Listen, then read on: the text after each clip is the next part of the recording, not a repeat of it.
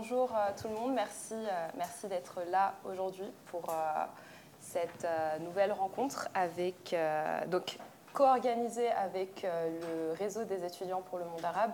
C'est une fédération d'associations étudiants présentes en France en région parisienne et en dehors euh, de l'île de France, euh, qui euh, contribuent à promouvoir les cultures et la langue arabe en France et également avec l'IREMO. Donc pour ceux qui ne connaissent pas l'IREMO, c'est l'Institut de recherche et d'études Méditerranée-Moyen-Orient. qui, qui aussi organise pas mal de conférences, de débats sur la région Méditerranée, Moyen-Orient et qui a une offre de formation aussi euh, assez complète. Euh, alors, aujourd'hui, on vous convie à un échange littéraire avec euh, Neila Romeissa. Bonjour Neila. Alors, tu es créatrice du média Comme un exil, que l'on retrouve sur les réseaux sociaux et sous forme de podcast, où tu recueilles et publies des témoignages de personnes exilées. Tu es également fondatrice du podcast Algéroisement Vôtre, dans lequel tu racontes avec poésie tes souvenirs d'Alger, où tu as vécu jusqu'à tes 18 ans, donc en Algérie. Aujourd'hui, tu as 24 ans. 25. 25, ans. Et tu nous apportes ton tout premier roman, Brûleur, aux éditions euh, JC Lattès de la belle collection La Grenade. C'est donc autour de ce roman que nous allons discuter aujourd'hui. Brûleur est un roman intense et poétique qui nous raconte la traversée clandestine en mer Méditerranée d'un jeune haraga algérien nommé Salim. Alors avant de poursuivre, est-ce que, euh, donc, à notre public en salle et en ligne, est-ce que vous savez ce que c'est un haraga? Est-ce que vous pouvez nous expliquer avec vos termes, nous définir qu'est-ce qu'un haraga? Oui je pense que c'est quelqu'un qui s'exile euh, clandestinement, non? Oui, ok. Par des passeurs, etc. D'accord, une personne qui s'exile. Oui, tu avais quelque chose à ajouter? Derrière. Je, crois, savoir que ce sont des gens qui brûlent, le, qui, brûlent les embarcations avant de, de, prendre, de prendre la mer. D'accord pas les embarcations, mais... Du coup, il me semble que ça vient du mot brûler en arabe en Algérie. Et du coup, bah, c'est l'idée de brûler les frontières, d'arriver clandestinement dans un autre pays. Et, euh, voilà. Exactement. En fait, haraga, donc si je reprends la définition qui est dans le livre de Neila, c'est un nom masculin issu du dialecte algérien qui signifie ceux qui brûlent leurs papiers, les frontières. En Algérie, il désigne les jeunes adultes que l'absence de perspective pousse à fuir leur pays et par tous les moyens. Alors qu'en Europe, les contrôles aux frontières se renforcent et qu'en France, l'immigration se politise à l'extrême, Brûleur apporte donc un regard nouveau à ce débat sans fin en tentant de contribuer à remettre l'humain au cœur de la discussion. Nous avons donc aussi le plaisir et l'honneur d'avoir avec nous aujourd'hui euh, Catherine Vitol de Venden. Bonjour Catherine. Vous êtes juriste et politologue, directrice de recherche au centre euh, au CNRS, de recherche émérite au CNRS, rattachée au Centre de recherche internationale à Sciences Po Paris. Vous avez également été consultante auprès de l'OCDE, du Conseil de l'Europe et de la Commission européenne, ainsi qu'experte externe auprès du HCR. Euh, euh, vous êtes aussi l'autrice de nombreux ouvrages, euh, dont Atlas des migrations aux éditions Autrement, ou encore Des idées reçues sur les migrations, qui est ici aussi sur le bureau là-bas. vous pourrez donc tout au long de notre discussion nous apporter votre expertise sur les contours du roman Brûleur, c'est-à-dire sur les questions un peu plus techniques qui touchent à la migration clandestine.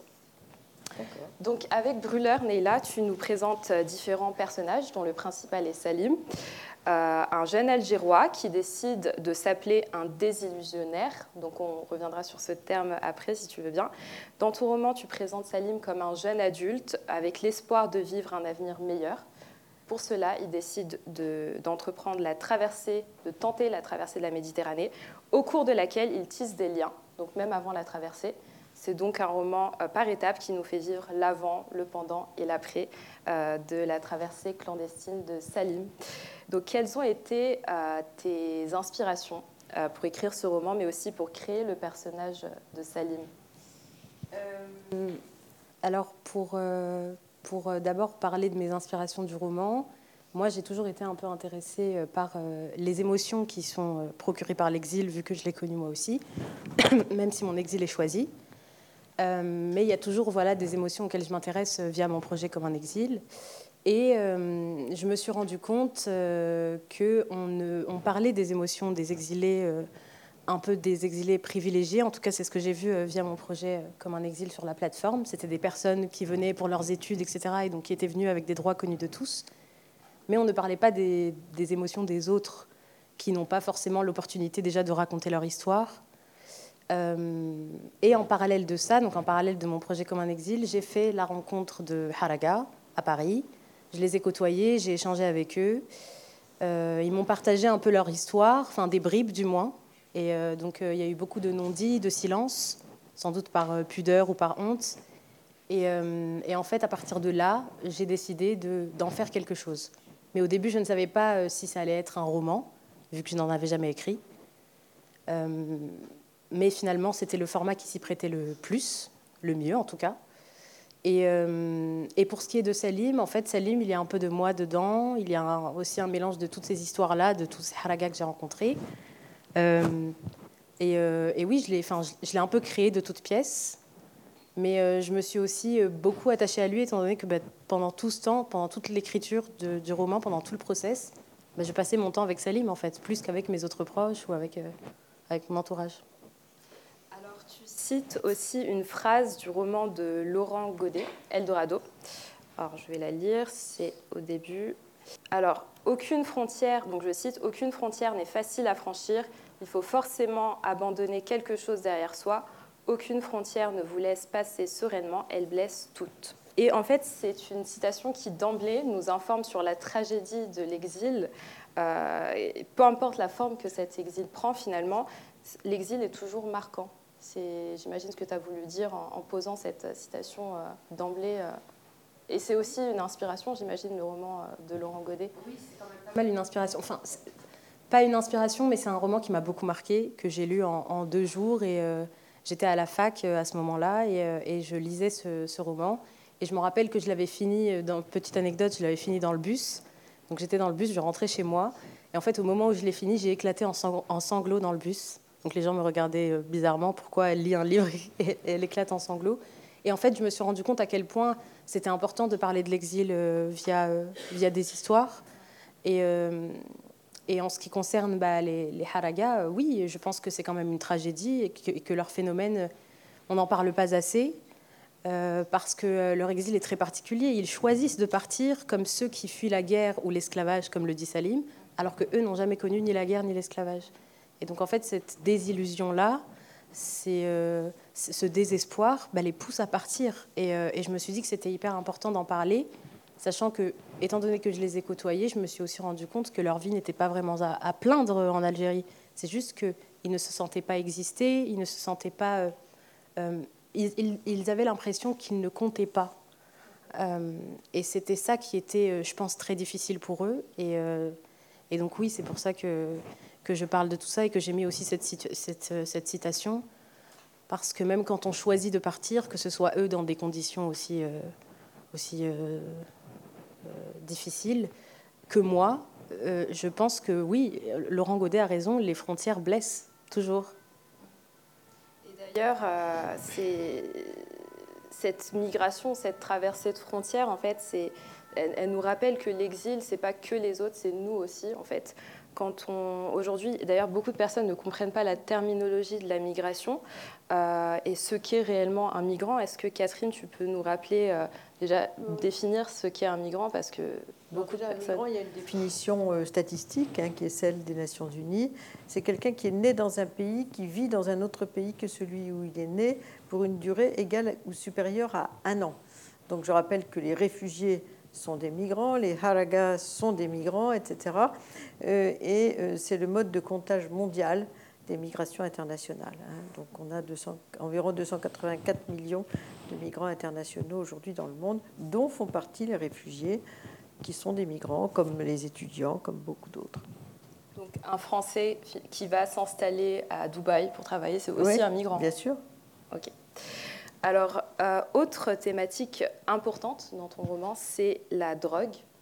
Alors Salim se sent étouffé par cette vie, cette routine sans réelle perspective d'évolution ou d'avenir. Et c'est donc là que la drogue entre en jeu. Dans Brûleur, la drogue, c'est la vie, mais c'est aussi la mort.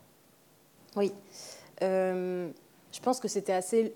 Pour moi, c'était un peu une évidence d'intégrer tout ce qui est substance et psychotrope parce que euh, je me suis simplement rendu compte que beaucoup d'entre eux, euh, de ceux que j'ai côtoyés, en fait, oubliaient à, travers, à travers ça, enfin, avec, en, prenant, en prenant des substances, en prenant des psychotropes. Et, et, oui, donc en fait c'est étrange, mais j'avais toujours l'impression, en tout cas en les regardant, que ça leur permettait de rêver. Et d'un autre côté, ça ne les, ça, en fait, ça ne les poussait pas à avancer. Ils n'avançaient plus. Euh, donc ça les ralentissait, mais en même temps, ça pouvait en fait les faire euh, évader dans d'autres mondes pour oublier leur réalité, leur rude réalité. Et, euh, oui, c'était important parce que, en fait, je, ne voyais pas Brûleur exister et Salim exister sans cette présence-là de, substances, de, drogue, de, de, rêveries un peu étranges, un peu farfelues. Euh, parce que euh, faut rappeler que Brûleur, c'est euh, quand même une fiction, mais qui est inspirée d'histoires réelles au pluriel. Et donc, je voulais quand même avoir, enfin, donner cet effet-là de réalité, me rapprocher le plus de la réalité. tu as d'ailleurs un chapitre, le dernier, qui s'appelle Madame Courage. Alors, est-ce que tu peux nous expliquer d'où vient ce terme? Qu'est-ce qu'il veut dire? Il me semble que ça vient aussi d'une musique ou... Euh, non, alors en fait, euh, Madame Courage ne vient pas du tout d'une musique. En fait, Madame Courage, c'est une drogue, si je ne dis pas de bêtises, qui est apparue euh, en Algérie dans les années 2000 à peu près, et, et que les jeunes prenaient beaucoup. Et donc en fait, ils appelaient ça Madame Courage euh, parce que, bon, je dis ça, mais je ne suis pas une spécialiste en Madame Courage, mais euh, en tout cas, de ce que je sais, c'est qu'ils appellent ça euh, Madame Courage parce que justement, c'est comme si c'était un peu une figure féminine qui leur permettait d'avoir du courage et d'affronter justement leurs leurs problèmes, leurs galères, etc. Et, et oui, il y a une musique qui s'appelle qui s'appelle Madame Courage parce qui que vient de, voilà, du coup, du nom de, oui, cette drogue. c'est ça. Alors, la drogue, c'est aussi une échappatoire lorsque l'ennui s'installe. C'est aussi, euh, aussi lorsque les personnages sont confrontés à des situations inhumaines. On le voit dans ton, dans ton roman, notamment d'enfermement. Euh, les haragas sont enfermés avant même la traversée et sont soumis donc, euh, à, des, à de terribles conditions. D'abord sous le contrôle et la domination du, passeur qui s'appelle ou qui se fait appeler El Ma'allem. Est-ce que tu peux nous parler un peu plus de ce personnage? Euh, alors, El Ma'allem, c'est un personnage qui est en fait un, espèce de gérant de cabaret, mais qui fait pas mal de magouilles en parallèle. Donc, c'est un homme assez âgé, enfin, pas trop non plus, mais on, ne sait pas trop, mais c'est comme s'il avait un peu la, peut-être 60, 70. Donc, il est beaucoup plus âgé en tout cas que les, que les Haraga, donc ceux qui sont sur le point de partir. Et donc, c'est lui qui organise. En fait, c'est plus un organisateur, ce n'est pas vraiment un passeur. C'est celui qui organise le voyage, c'est celui qui s'assure que tout le monde est sur le point de partir, qui regroupe les personnes pour que tout le monde puisse partir dans des conditions assez, euh, enfin, bien meilleures que, ceux qui décident de partir seuls, par exemple. Euh, parce que dans la harga, moi, ce que j'ai euh, compris, c'est qu'en fait, il y a des personnes qui organisent leur voyage, donc comme si c'était une espèce d'agence de voyage, mais au noir, donc comme avec Al-Ma'allem, mais il y a aussi des jeunes qui décident de cotiser, d'acheter un, radeau, un moteur et de partir seuls. Mais il y a le risque de euh, se perdre en mer, euh, mourir plus rapidement. Euh, voilà, donc c'est assez compliqué. Mais, mais oui, Malem, c'est celui qui va les aider. C'est aussi un personnage qui a beaucoup souffert dans sa vie d'avant, de par enfin, la période de la décennie noire en Algérie. Et euh, c'est un personnage qui, pour moi, n'est ni très blanc ni très noir, en fait. Il se situe un peu entre les deux. Il essaye de. Enfin, a un côté quand même assez émouvant parce qu'il est très proche de l'un des personnages, mais il a aussi un côté euh, où il n'a pas vraiment de pitié pour, euh, pour ceux qui le payent et il leur demande encore plus d'argent. Donc, Salim le déteste dans l'histoire. il dit que. El c'est tout, représente tout ce que toute l'Algérie, cette partie de l'Algérie qu'il déteste. Oui, oui, tout à fait. Euh, Salim ne l'aime pas, mais euh, du coup, le, Omar, qui est le, compagnon de Salim, euh, lui, il l'aime beaucoup. Et, mais, oui, lui, il ne l'apprécie pas parce qu'il le dégoûte. Il le dégoûte. bon, j'ai pas trop envie de spoiler, mais il le dégoûte parce que parce qu'il fait des choses qui ne que, que, que Selim ne voulait pas faire, mais qu'il a été obligé de faire à cause de, à cause de lui et pour sauver sa peau. Mhm, mhm. Et, et c'est aussi ça que j'ai appris beaucoup avec, avec, avec les haragas que j'ai côtoyés, c'est qu'il y en a beaucoup qui m'ont expliqué que, en fait, avant même de traverser, avant même de prendre la mer, quand tu, tu, tu, es sur le point de, de, de, faire un voyage organisé avec des passeurs, etc., tu es aussi obligé déjà de faire, d'ores et déjà de faire des concessions, des sacrifices et, euh, et d'essayer de sauver ta peau malgré tout, quitte à mentir, euh, quitte à faire du mal, quitte à blesser, mhm. alors que eux ne le veulent pas, mais euh, mhm. ils sont obligés de le faire parce que soit c'est ça, soit ils sont balancés dans la mer, soit, soit ils, ils, leur prennent leur argent et ils ne partiront plus jamais. Et donc c'est très très compliqué. Et, tu nous parles aussi de, de l'arnaque du coup, dont fait l'objet Salim lorsqu'il s'agit de payer cette traversée. Et donc on parle de sommes exorbitantes et surtout ridicules quand on connaît le salaire moyen euh, d'un Algérien euh, qui est d'environ 40 000 dinars par mois. Là, on parle de centaines de milliers de dinars pour se payer une traversée. Euh, D'ailleurs, j'ai une question pour toi, Catherine. Donc, Brûleur, en, parlant de cette, euh, de cette arnaque, qui nous fait vivre au plus près ce qu'on appelle l'économie du passage clandestin, euh, qui est finalement devenue ou qui devient de plus en plus organisée, alors même que des mesures de contrôle ou de, durcissement, euh, des systèmes de sanctions à l'encontre de ces passeurs sont renforcés. Comment on explique cela? En fait, euh, souvent, c'est une économie euh, collective. Euh, c'est les familles qui cotisent, ou alors un village. Ça dépend. En Afrique, c'est plutôt subsaharienne, c'est plutôt un village qui va cotiser l'avenue de, de, quelqu'un qu'ils ont choisi d'ailleurs pour partir, qui va traverser la Libye, qui va traverser la Méditerranée. En Algérie, c'est plutôt, d'après ce que j'ai lu, puisqu'il y a une, ici une personne qui participe d'ailleurs au comité de rédaction de, de, la revue, qui s'appelle Farida Souya, qui a fait sa thèse, dont j'étais la directrice de thèse, sur les haragas, précisément, qui partaient d'Algérie. Euh, et elle dit c'est plutôt l'économie des, parents, des cousins, etc. Euh, avec l'idée que celui qui réussira euh, à venir, peut-être il pourra ensuite venir, faire venir d'autres. Hein. Donc c'est tout un système finalement qui s'organise de cette manière et c'est des sommes considérables, effectivement. Toute l'économie familiale, parfois, y passe pour un voyage. Hein. Euh, donc, euh, c'est des sacrifices euh, énormes qui sont faits, ou même des gens qui travaillaient en Algérie, qui disent ben, Moi, maintenant, toutes mes économies sont passées là-dedans, etc. Ça devient une sorte d'obsession, le départ. L'obsession de dire Chez moi, il y en a certains qui disent je suis déjà mort. Ici, je suis déjà mort en Algérie. Hein. Je vais peut-être mourir en mer, mais je suis déjà mort de toute façon, parce que mon horizon, il est très limité mais euh, j'ai aucun espoir que les choses changent. Donc c'est ça qui fait partir les gens. C'est pas la pauvreté. Les plus pauvres, ils partent pas, euh, euh, sauf les réfugiés, mais c'est encore un autre sujet. c'est des gens qui considèrent que leur vie est complètement bloquée parce qu'ils ont des difficulté d'emploi, des difficultés de logement, il n'y a pas d'horizon politique, etc. donc c'est la, désespérance qui, constitue, d'après euh, euh, beaucoup de travaux que j'ai pu lire là-dessus, euh, la décider de, partir dans un contexte effectivement où l'Algérie est obligée, comme tous les pays du Maghreb, d'avoir signé des accords de réadmission. Il y a à peu près entre 400 et 500 accords de réadmission qui ont été signés par l'ensemble des pays européens avec les pays de la rive sud de la Méditerranée. Mais de toute façon, c'est euh, contrôler ce que dit Farida Souya dans sa thèse.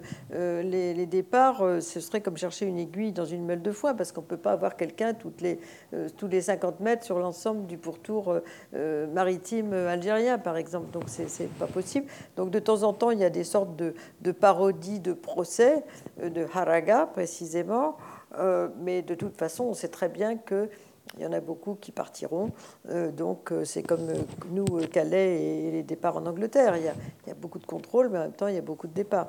Donc c'est l'absence d'espoir, c'est le sentiment d'instabilité politique, sociale, économique, environnementale, et puis la proximité quand même géographique de l'Europe, les réseaux. Hein. Les réseaux qui ne sont pas des réseaux mafieux, bien sûr, ils s'informent avec les, mafieux pour partir, mais les réseaux de, famille, déjà il y a beaucoup de ces Haraga, ils ont de la famille euh, en Europe, ils regardent la télévision, ils sont sur Internet, euh, les téléphones portables, etc. Donc toutes ces nouvelles technologies donnent à voir l'image de l'Europe avec l'impression de la proximité, même si l'accès est très difficile. donc le choix du départ clandestin pour ceux qui ont des difficultés d'avoir des visas, faut pas oublier que la plupart des ressortissants du Sud peuvent avoir un passeport, mais ils n'ont pas très difficilement accès à un visa. et donc ça explique le succès des passeurs. Donc plus l'Europe ferme, plus l'économie du voyage prospère. C'est ça qu'il faut avoir en tête. Euh, c'est pas parce qu'il euh, y a des passeurs, qu'il y a des gens qui euh, prennent la Méditerranée, c'est parce que les frontières sont fermées qu'il y a des passeurs. Donc c'est très difficile à expliquer ça au pouvoir public qui s'obstine à croire l'inverse. Mais en fait, il ne faut pas oublier qu'on a eu 3000 morts en Méditerranée en 2022 environ 50 000 morts depuis les années 90, dans une certaine indifférence de l'Europe. C'est ça aussi la politique migratoire européenne. Et malgré tout, le pacte européen sur l'immigration et l'asile, le projet de loi euh, d'Armanin aujourd'hui, ils insistent sur les, les, contrôles des frontières. Euh, le budget de Frontex a été multiplié par 100 euh, depuis sa création, donc il ne faut pas oublier ça aussi même si son rapport efficacité-coût n'est pas complètement démontré. Euh, mais il y a une sorte d'acharnement sur l'idée qu'il faut continuer les contrôles. Et, la seule façon d'avoir vraiment un contrôle, il faudrait qu'on ait un policier euh, armé d'une mitraillette tous les 100 mètres pour, euh, à l'arrivée en Europe pour contrôler les arrivées. Donc, comme les pays européens ne peuvent pas quand même se résoudre à ce genre de situation, on est dans un entre-deux qui est le monde des haragas et des passeurs. Catherine. Et, comme je disais du coup tout à l'heure, ton roman est un roman par étapes, donc qui nous fait découvrir l'expérience de la Harga, donc euh, Harga, la traversée clandestine et ses réalités. Euh, et parmi ces étapes, on retrouve une étape en particulier pendant la traversée, c'est celle de la jetée des papiers. Euh, donc des pièces d'identité en mer. Et j'ai l'impression que tu veux nous faire comprendre que le passeport, c'est un peu plus, c'est pas juste une pièce d'identité, mais il y a toute une symbolique derrière ça, derrière cette jetée. Euh, oui, euh, en fait, euh, le, passeport, c'est un peu, pour Salim en tout cas, le passeport, c'est un peu son identité. en fait, quand on l'oblige à, jeter son passeport en pleine mer Méditerranée, donc en plein milieu de la mer Méditerranée, lui, il regrette beaucoup parce qu'il a l'impression que, que, en fait, le peu d'identité qu'il restait de, lui, en fait, bah, il l'a jeté au fin fond de la mer et il n'est pas prêt de le récupérer, tout simplement parce qu'il ne peut pas. Donc oui, il y a une vraie il y, a une, vraie symbolique derrière, en tout cas que j'ai essayé de, mettre en avant. C'est euh, en fait, euh, il s'en va, donc il quitte déjà son pays, il quitte toutes les personnes qui comptent pour lui, il quitte sa mère, il quitte son frère, euh, il quitte ses origines, enfin de là où il vient, et puis aussi il abandonne aussi son identité. Et, à un moment donné, d'ailleurs, il parle du fait qu'il, que, en fait, il comprend, il se rend compte que ça devient un marginalisé, un, un en fait quelqu'un qui, qui, ne compte pas, qui est invisible. Et, euh, et, oui, il y a une vraie symbolique derrière ça parce que, parce que bah, les haragas, c'est ça, ils sont obligés de, de, mettre de côté leur identité euh, pour euh, atteindre cette Europe qu'ils convoitent tant. Et finalement, c'est une Europe qui les regarde de travers dès qu'ils arrivent et, et, qui les menace et qui, et qui ne les voit pas d'une bonne manière et qui ne les aime pas, tout simplement. Donc euh, il y, a une euh, y a un vrai parallèle euh, entre ça, entre en fait eux convoitent cette Europe, ils rêvent de cette Europe, et finalement la grande désillusion quand ils arrivent, c'est.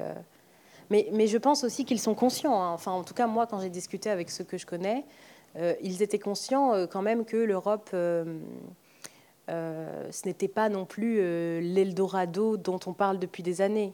Mais euh, on ne peut pas dire que le mythe de l'Eldorado n'existe plus parce que eux, en fait, l'Eldorado, il a juste un peu changé. Ils le voient comme une liberté, en fait. C'est la liberté d'être, euh, de, euh, la liberté de, devenir quelque chose, de devenir quelqu'un, en fait, qui n'était pas quand ils étaient de l'autre côté de la mer.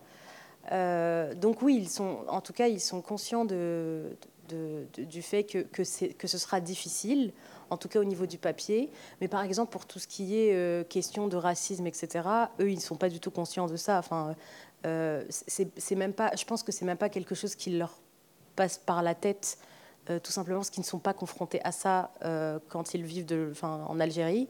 Donc, c'est pas une chose à laquelle ils vont penser, en fait. eux, leur, objectif premier, c'est essayer de, déjà de, travailler, euh, vivre de nouvelles choses, avoir des papiers. Euh, et voilà, euh, se sentir un peu mieux et essayer de, de vivre dans un monde un peu plus meilleur, enfin un peu meilleur que, que là où ils étaient, quoi. Mais euh, voilà, parce qu'on on, me pose souvent la question de euh, est-ce qu'ils sont conscients, par exemple, du racisme qu'il peut y avoir en France, etc. Mais euh, moi, de ce que j'ai vu, non. Enfin, ils ne sont absolument pas conscients, même si ça fait des années qu'ils sont là. C'est pas leur priorité de penser à ça. Et en fait, je me suis rendu compte que il y a l'un d'entre eux d'ailleurs qui m'avait dit est-ce que tu penses que j'ai vraiment le temps de penser à ça? Et c'est là où on se rend compte que finalement, ça peut aussi être en fait un privilège d'intellectualiser ce genre de choses, alors que eux n'ont même pas le temps de le faire. Et, d'ailleurs, donc tu parlais de la, visibilisation, des haragas. Euh, elle passe aussi par la visibilisation des problèmes socio-économiques auxquels sont confrontés les haragas. Dans le roman, tu parles de drogue, de misère, de corruption.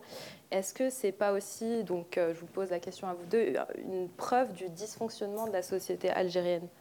Ah bah, Complètement, oui. Le pays qui migre le plus en Afrique, contrairement à une idée répandue, c'est la Tunisie, de tous les pays d'Afrique. Donc c'est un pays euh, quand même très proche de, de l'Europe parce que euh, c'est un pays où les jeunes n'ont plus d'espoir aujourd'hui. Ils ont vécu des épisodes divers de, de révolutions euh, plus ou moins démocratiques. Aujourd'hui, euh, euh, il y a encore un, sentiment d'enfermement avec la situation actuelle. et donc, les jeunes partent. Les jeunes partent parce qu'ils sont proches de l'Europe. Ils, reçoivent la télévision italienne ou les, radios, etc. ils se disent, chez, nous, alors que ce pas les plus mal placés, si j'ose dire, en Afrique, au point de vue scolaire etc. Euh, mais c'est le pays euh, en proportion de la population où le taux d'émigration parmi les pays africains est le plus élevé. Parce que c'est la proximité. Donc se dire, je suis si proche d'eux, il faut que je parte. Quelque chose à ajouter? Non. Rien à ajouter pour le moment. Alors, autre étape de la traversée, c'est ce qu'on apprend aussi dans Pouleur, c'est que la traversée n'est pas réduite au moment où les haragas sont sur le bateau en mer. Au contraire, c'est tout un processus qui ne s'arrête pas une fois de l'autre côté. Euh, donc ici, en Espagne. Euh, et c'est selon. J'ai pas voulu imposer, euh, imposer des vérités. D'accord. C'est selon Salim. Oui. D'accord, intéressant. Donc au contraire, les haragas sont soumis à, un traitement déplorable, si ce n'est euh, encore plus dur et inhumain que lorsqu'ils étaient en Algérie. Euh, Salim se fait tirer par les cheveux dans le couloir du centre de rétention. Les gardes n'hésitent pas à frapper, à user de la violence, à utiliser des, des, des battes, mhm. euh, des, procédés pour essayer euh, de faire craquer les haragas sont employés, tout en leur refusant le droit à un avocat. Alors Catherine, d'abord, est-ce qu'il existe des centres de rétention euh, spécialement conçus pour les, spécifiquement conçus pour les haragas.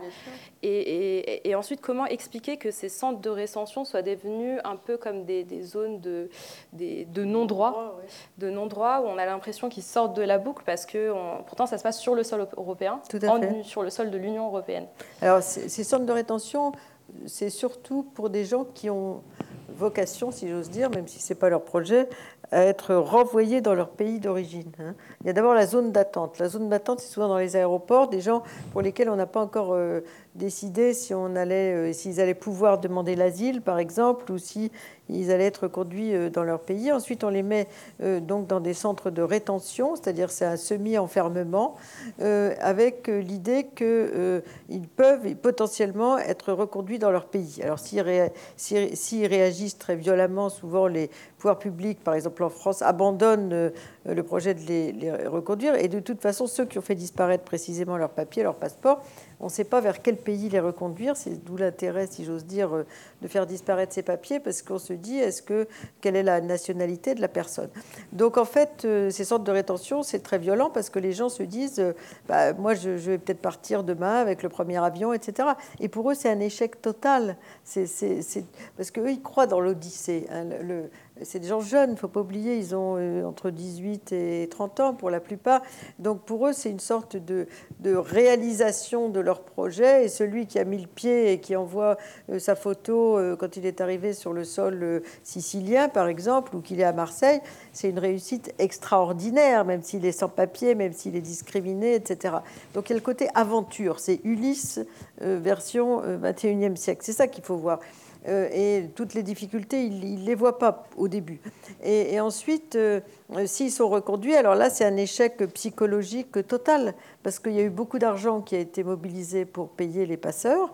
Et ensuite, ils se sont retrouvés pris par les pouvoirs publics, obligés de les fameuses OQTF, les obligations de quitter le territoire, appliquées, il n'y en a que 10% aujourd'hui qui sont appliquées en France pour des raisons à la fois financières et de, mise en œuvre de ce dispositif. Donc il y en a beaucoup qui, ne repartiront pas, bien sûr, ils le savent, sinon ils partiraient.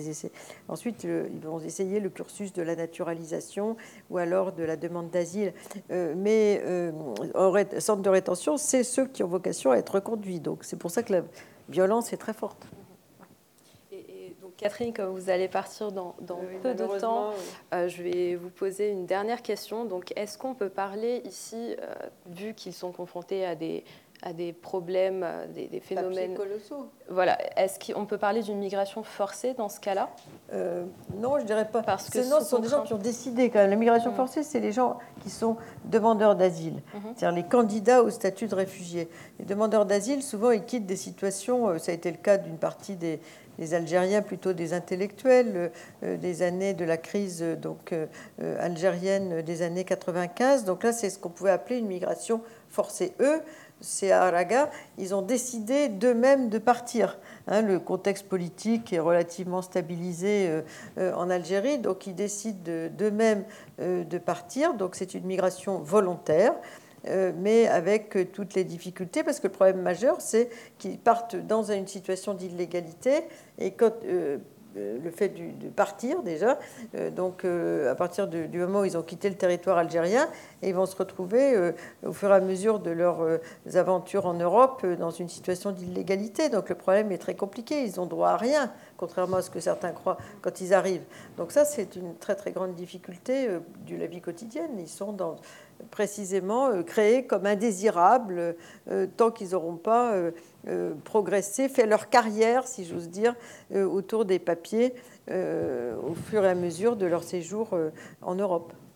Et est-ce qu'il existe ou, et quelle est la politique migratoire de l'Union européenne ou de l'Europe, euh, des, pays de l'Union européenne dans la gestion euh, de, la, de, cette migration clandestine des ah, Haragas En fait, euh, on a deux, enfin, deux, éléments.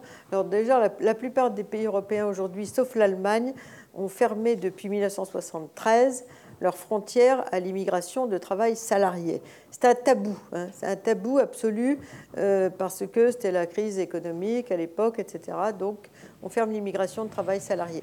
Pas oublier qu'en France ça a été le cas en 1974 et c'est l'Algérie elle-même qui a fermé l'immigration de travail salarié en 73, hein, le gouvernement algérien, suite à des émeutes racistes à Marseille. Euh, donc euh, l'immigration, pour la plupart, sauf ceux qui sont très qualifiés, les étudiants, etc., euh, c'est illégal, hein, sauf le regroupement familial et la migration des très qualifiés. Bon. Et puis maintenant, dans le projet de loi d'Armanin, on dit qu'on va régulariser les sans-papiers qui sont sur le territoire français et qui sont dans des métiers dits en tension, sauf que la liste n'est pas très claire, mais enfin bon, euh, ça c'est la situation. Donc euh, pour le gros du bataillon, la migration est, quasiment impossible. Euh, sauf s'ils entrent. Alors, on a un petit peu ouvert pour les médecins, par exemple. Maintenant, il y aura un concours de médecine qui va s'ouvrir pour les, les jeunes étudiants en médecine en Algérie, parce qu'ils sont francophones. Pour exercer la médecine, il faut être francophone euh, en France, parce que sinon on ne peut pas parler avec les malades. Donc ça, c'est un critère absolu. Euh, sauf qu'après, euh, bon, c'est quand même très restrictif, très sélectif, etc. on a déjà beaucoup de médecins algériens stagiaires dans les hôpitaux français, mais là, il s'agirait de leur ouvrir le concours de médecine français pour qu'ils puissent exercer en France. Donc on ouvre un, petit peu. Il y a des métiers en informatique, par exemple. On régularise assez facilement des spécialistes. C'était le cas à Sciences Po. Ils sont venus me voir à Sciences Po pour que je m'occupe de l'informaticien de Sciences Po pour qu'il fasse régulariser son dossier. Euh, vous voyez un peu la situation ubuesque en informatique. Ensuite, ça peut être des cas pour des gens qui ont fait leurs études en France, mais qui souvent se voient refuser l'accès euh, au travail en France. Hein. Il y avait un ancien ministre algérien de l'Éducation nationale. Euh, son fils avait fait ses études au lycée Louis le Grand, où l'arabe est première langue. Et ensuite, il avait fait des études d'architecte. Il était venu me voir euh, aux séries, donc mon labo. J'étais un peu étonnée d'avoir une visite, bon, avec des quantités de dates. Tu, tu vas m'aider, etc. Bon, et puis après, il a fallu que je me débrouille pour trouver. Vous voyez, tout se fait par le, la débrouille, quoi. Quelqu'un que je connaissais au ministère de l'Intérieur qui a compris la situation de impossible parce que le patron était prêt à l'employer, mais il ne pouvait pas changer ses papiers d'étudiant à salarié. C'est ça le, règne de, du statut, le problème de la quête de papier, c'est un problème majeur qui, gâche la vie de quantité de gens. Hein. Euh, il y a une, très belle thèse qui a été faite sur les, Algériens sans papier de Marie-Thérèse Tétu de l'âge à l'Université de Lyon qui montre ça. Il y en a qui sont prêts à faire des mariages blancs, comme on dit, euh, pour avoir un, statut avec quelqu'un qui est français. Euh, il y a toute une série de, stratagèmes, tellement c'est ubuesque la façon dont on ferme les frontières aujourd'hui. Et on continue, parce que l'Europe est persuadée qu'il faut euh, perpétuer cette politique de dissuasion, répression, etc., qui a des quantités de morts euh, à l'appui, euh, mais que si on rouvre l'immigration de travail, ce sera très compliqué. Alors ce qui est très compliqué, c'est maintenant. Hein. Maintenant, c'est la régularisation et puis l'engorgement de l'asile, puisque ceux qui sont pas complètement infondés à demander l'asile, ils vont essayer l'asile, donc ça va engorger considérablement le fameux tri comme on dit, euh, des demandeurs d'asile à, l'entrée. Donc ceux-là, ils se retrouvent dans les zones d'attente euh, à l'arrivée, plus dans les centres de rétention qui sont plutôt le, la sortie. Merci beaucoup, Catherine. Et donc, euh, il se fait appeler un, désillusionnaire, désillusionnaire pardon, et il analyse un peu les autres haragas qu'il qualifie aussi de désillusionnaires. Oui. Est-ce que tu peux nous expliquer ce terme? Oui. désillusionnaire, c'est un terme que Salim a créé, en fait, de, de toute pièce. Euh, tout simplement parce qu'il avait compris euh, qu'il vivait de cette espèce de désillusion. Et en fait, il le dit, il le définit à un moment donné. Il dit euh, les désillusionnaires, c'est tous les mecs un peu comme moi, ceux qui ont foiré leurs études, ceux qui ne parviennent pas à aimer ni à être aimés. et à un moment donné, il le dit, il dit même, en fait, si ça se trouve, même Dieu n'a pas voulu de nous, n'a peut-être pas voulu de nous. Euh, parce qu'en fait, il est dans cette espèce de, désespoir, dans cette désillusion. Et euh, c'est à un moment donné où, en fait, c'est dans la première partie du coup de, du livre, le premier chapitre, où en fait, il est dans un espèce de, il est en train de rêver, mais en parallèle, il se rend compte aussi de pourquoi il rêve autant et pourquoi il est en train de rêvasser autant en regardant la mer, pourquoi il a envie de partir. Et euh, finalement, bah, ça se suit tout au long. En fait, le terme désillusionnaire, il, euh, il y est jusqu'à la, fin, en réalité. Euh, parce qu'il se rend compte, oui, que, tous ceux qui vont voyager avec lui sont aussi des désillusionnaires à leur manière. Il y en a qui, qui, ont été un peu... Enfin, les désillusionnaires, c'est un peu des, indésirables, des invisibles. Euh, et, oui, c'est un terme qu'il a créé, comme aussi il a créé euh, l'espèce de concept de la balade mentale. Il aime bien en fait euh, se balader mentalement, et donc il a besoin d'un peu de quiétude pour se balader de la sorte, donc pour en fait se confronter avec ses pensées et s'envoler un peu dans, dans, dans des rêveries.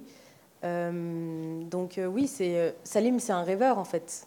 Et euh, je pense que c'est aussi pour ça que je me suis attachée à lui et que, en fait, pendant le, le process d'écriture, je me suis vraiment, enfin, j'avais l'impression qu'il existait alors que non. et justement, j'aimerais qu'on parle de la place euh, de l'émotion dans ton roman.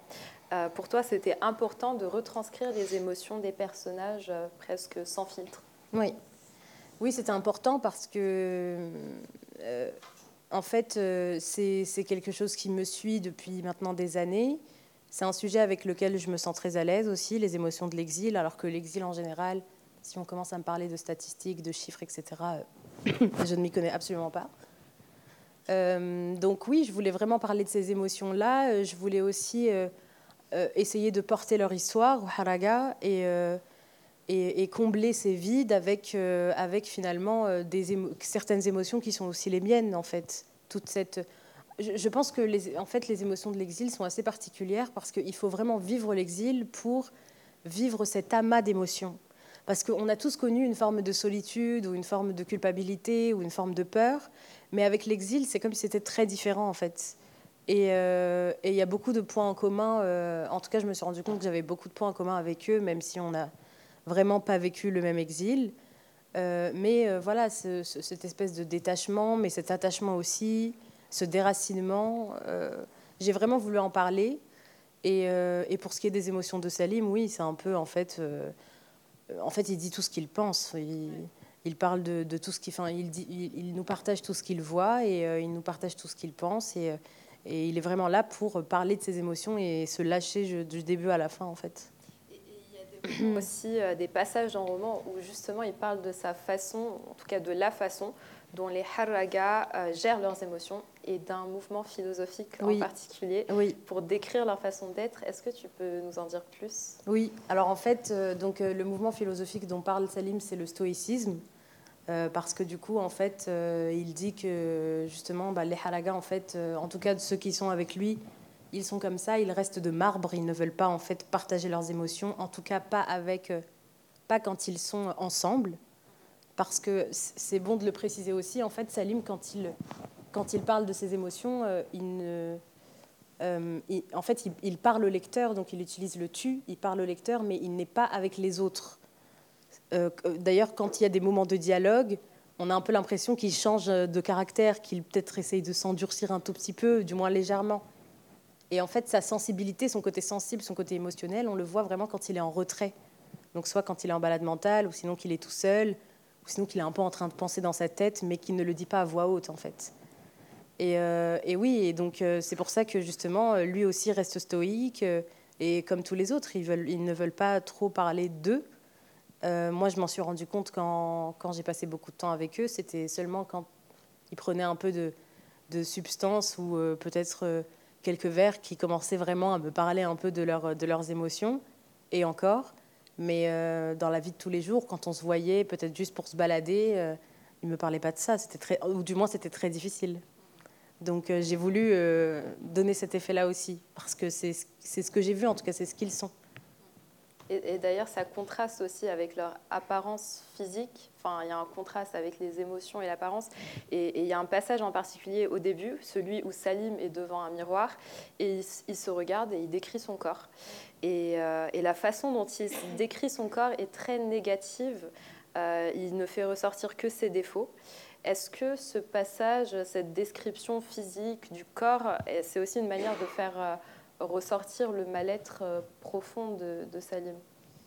Euh, la description physique, c'était peut-être peut-être que oui, mais le but déjà principal était qu'on voit à quoi ressemble Salim déjà, et qu'on voit aussi que en fait, il est dans un, espèce de. En fait, où il, s'est laissé aller, il se laisse aller, parce qu'il parle de sa chevelure en pagaille, il parle de son corps quasi squelettique, et donc il parle de ce côté très faible, très pâle, euh, tout simplement parce qu'en en fait, euh, ben, il n'en peut plus d'être là où il est. Euh, et, donc il se regarde dans ce miroir et en fait c'est comme si à partir de là il est prêt à partir en fait. Il est prêt à, y remédier, à changer ça.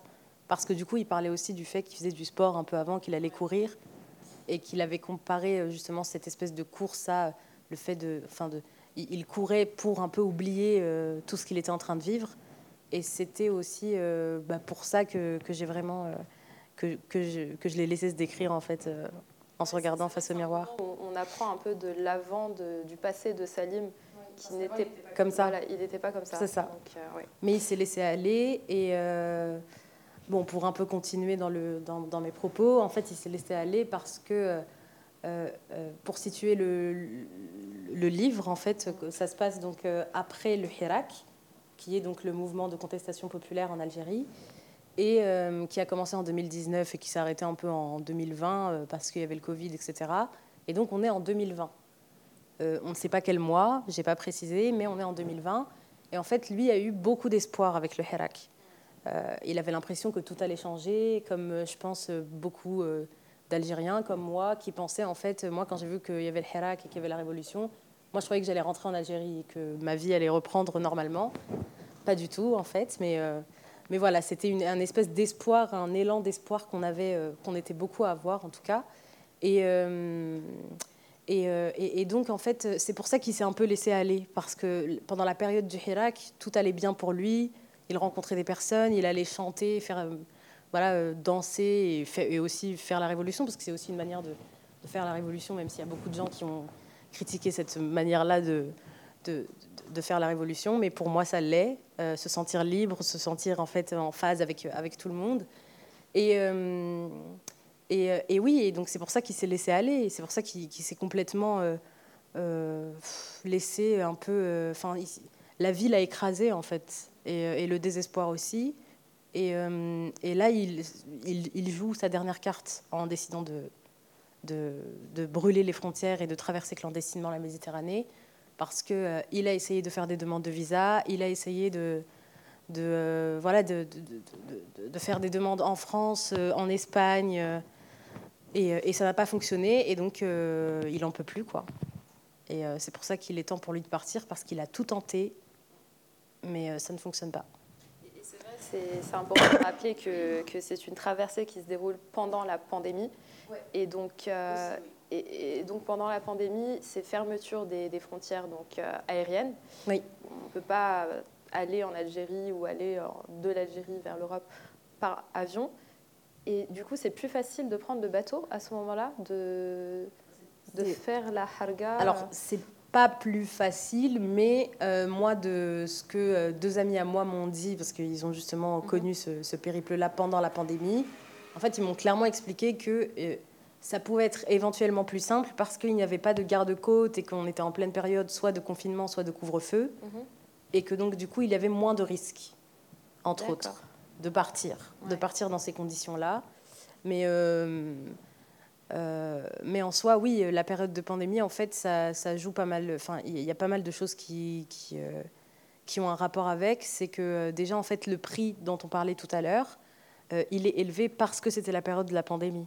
En fait, en 2020, les prix ont vraiment... Euh, ouais, beaucoup. Et donc, euh, du coup, le, prix de la traversée a beaucoup augmenté. Et, et c'est à cause de la pandémie en soi. Mhm. Donc aussi, double désillusion parce que le Hirak prend fin et aussi la pandémie et les conditions de couvre-feu, j'imagine en Algérie, étaient... Après, Salim n'en parle pas forcément. Euh, oui, le, en réalité, il, euh, enfin, ça, ça, l'importe peu. Lui, il veut juste partir en réalité, donc il s'en fiche que ce soit euh, la pandémie ou non. Et si ça peut l'aider en réalité, donc autant en profiter. Et, justement, moi, c'est ce qui m'était arrivé en fait. En 2020, on en avait déjà parlé toi et moi, mais en 2020, il y a des amis à moi qui sont venus en France et en fait, je reçois un appel, un coup de fil euh, d'un numéro que je ne connais pas. Et puis, en fait, il s'avérait que c'était un ami à moi qui me dit euh, Oui, je suis à Paris, est-ce que tu veux qu'on se voit Et je lui dis Mais comment t'as fait? Il n'y a, pas de, a pas de vol. Et il me dit Bah oui, j'ai brûlé les frontières. Donc, je suis venue en, barque, en fait. Et, euh, et c'est à ce moment-là où aussi j'avais déjà un peu commencé le process d'écriture. Mais, mais je, me suis, je me suis vraiment rendu compte qu'en fait, ça peut arriver à tout le monde. Euh, parce que mon ami, moi, je le connaissais et sa vie n'était vraiment pas à plaindre en Algérie. Il avait beaucoup de choses. Et puis, euh, quand je lui ai posé la question euh, un peu directement, il m'a dit Mais qu'est-ce que tu veux qu'on fasse là-bas, en fait? Et, et, j'ai été étonnée. et donc, c'est lui qui m'a un peu expliqué comment ça s'était passé en 2020, pendant la pandémie, et que c'était. Que c'était d'un côté que les prix avaient flambé, mais que d'un autre, en fait, c'était un peu moins risqué parce qu'il n'y avait pas de, de garde-côte. Et, je voulais aussi qu'on parle rapidement des personnages dans Brûleur, et notamment euh, Kamel, Kamel et ses enfants. Qui sont-ils et qu'est-ce qu'ils représentent au milieu du groupe euh, de, de, ces jeunes euh, Haraga bah, Kamel, donc, Kamel c'est un, papa de deux enfants. Et en fait, donc, il se retrouve un peu dans la, dans, la villa des Andalouses, là où sont confinés, entre autres, les, euh, les potentiels, enfin les haragas qui, sont sur le point de, partir. Et euh, en réalité, bah, Kamel, en fait, euh, moi pour moi, c'est comme s'il avait apporté un peu de, apporté un peu de douceur dans cette espèce de villa de débauchés, un peu de ratés en fait, qui ne font que se défoncer, boire, danser, s'embrouiller, se bagarrer un peu. Et lui, en fait, avec ses enfants, il, apporte un peu de douceur, mais il apporte aussi une vraie désillusion. Parce que de là où un père doit y aller, doit, quitter le pays de cette manière-là avec ses deux enfants, euh, ça reste quand même euh, quelque chose de, dramatique en fait. Euh, et, Salim s'en rend compte, donc il essaie vraiment d'être proche de lui, de les aider un maximum. Mais c'est oui, Kamel, c'est pour montrer qu'il n'y a pas que des jeunes qui le font, il y a aussi des papas avec des enfants. En réalité, il y a aussi des brûleuses, même s'il n'y en a pas dans le livre, mais il y en a aussi. Et que euh, finalement, euh, ça concerne tout le monde. Ça concerne aussi, en fait, même des enfants peuvent partir dans ces conditions-là.